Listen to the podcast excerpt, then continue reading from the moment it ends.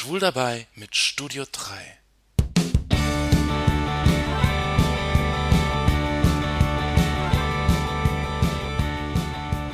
Heute sind nackte Männer in der Werbung, auf Plakaten, in Zeitschriften und im Fernsehen keine Seltenheit. Aber das war nicht immer so. Angefangen hat die Darstellung von nackten Männern im europäischen Kulturkreis, abgesehen von Höhlenzeichnungen vielleicht, mit antiken Vasen und Mosaiken aus dem Mittelmeerraum, auf denen zumeist Sportler zu sehen waren. Vor etwa 400 Jahren dann widmete sich Leonardo da Vinci ausgiebig dem Studium des nackten Mannes. Er malte die Idealproportionen des Mannes in Kreis und Quadrat, den vitruvianischen Mann. Ihr kennt ihn von der Rückseite der italienischen Ein-Euro-Münze. In der Renaissance fand die Aktmalerei ihren Höhepunkt. Auf vielen Gemälden dieser Zeit wurden nackte Männer und Frauen in allen erdenklichen Posen dargestellt. Die Plätze und Brunnen der großen Städte waren mit nackten Statuen geschmückt. Ein bekanntes Beispiel aus jener Zeit ist die Deckenmalerei Michelangelos in der Sixtinischen Kapelle. Diese Freizügigkeit erhielt jedoch einen Dämpfer durch das Konzil von Trient 1545 bis 1563. Die Kirche forderte die Wahrung künstlerischen Anstands. Und so wurden nach und nach Nacktheiten verhüllt.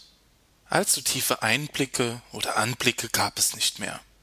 Geschlechtsteile wurden verhüllt oder gar nicht erst mehr gezeigt. Es ging sogar so weit, dass Bilder übermalt wurden mit wallenden Tüchern und Feigenblättern und dass bereits bestehende Statuen mit Feigenblättern ausstaffiert wurden. Der Plan der Kirche ging jedoch nicht ganz auf. Die Darstellungen waren zwar weniger anstößig, jedoch keineswegs weniger interessant. Nun ja, manchmal ist weniger mehr. Das, was man nicht sieht, das, was man nur erahnen kann, wirkt oft erotischer als das, was man sieht. Ein Mann, der bloß ein Badetuch um die Hüften trägt, das ist schon erotischer als platte Nacktheit. Die Halbnackten behaupteten sich in der Kunst bis in die Neuzeit. Mit dem Siegeszug der Fotografie begann man auch Nackte zu fotografieren. Um den Beginn des 20. Jahrhunderts entstand FKK. Die Menschen wurden freizügiger und auch in der Kunst waren nackte Tatsachen nicht länger ein Tabu. Die Werbung steckte noch in den Kinderschuhen, doch sie entdeckte schon die Macht der Nacktheit. Nacktheit, Erotik löst Schlüsselreize aus und wirkt verkaufsfördernd. Doch es war meist weibliche Nacktheit, die auf Werbeplakaten zum Einsatz kam. Kleine, nackte Elfen warben für Liköre, Parfüm und Glühlampen.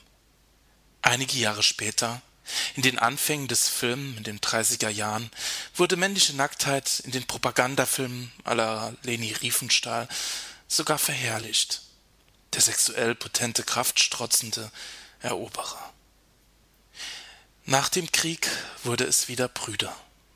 Doch das hielt nicht lange an. Nach der sexuellen Revolution in den späten Sechzigern mit der Hippie-Bewegung war Mann wieder nackt. In der Öffentlichkeit, in der Werbung, Film und Fernsehen und in der Kunst. Heutzutage sind nackte Männer allgegenwärtig.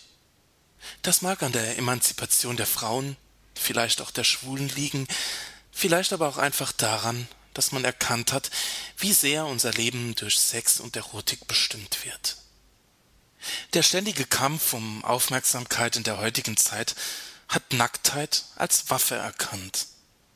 Wie verkaufe ich meine Mode am besten? Wie schaffe ich es, den perfekten Partner zu finden?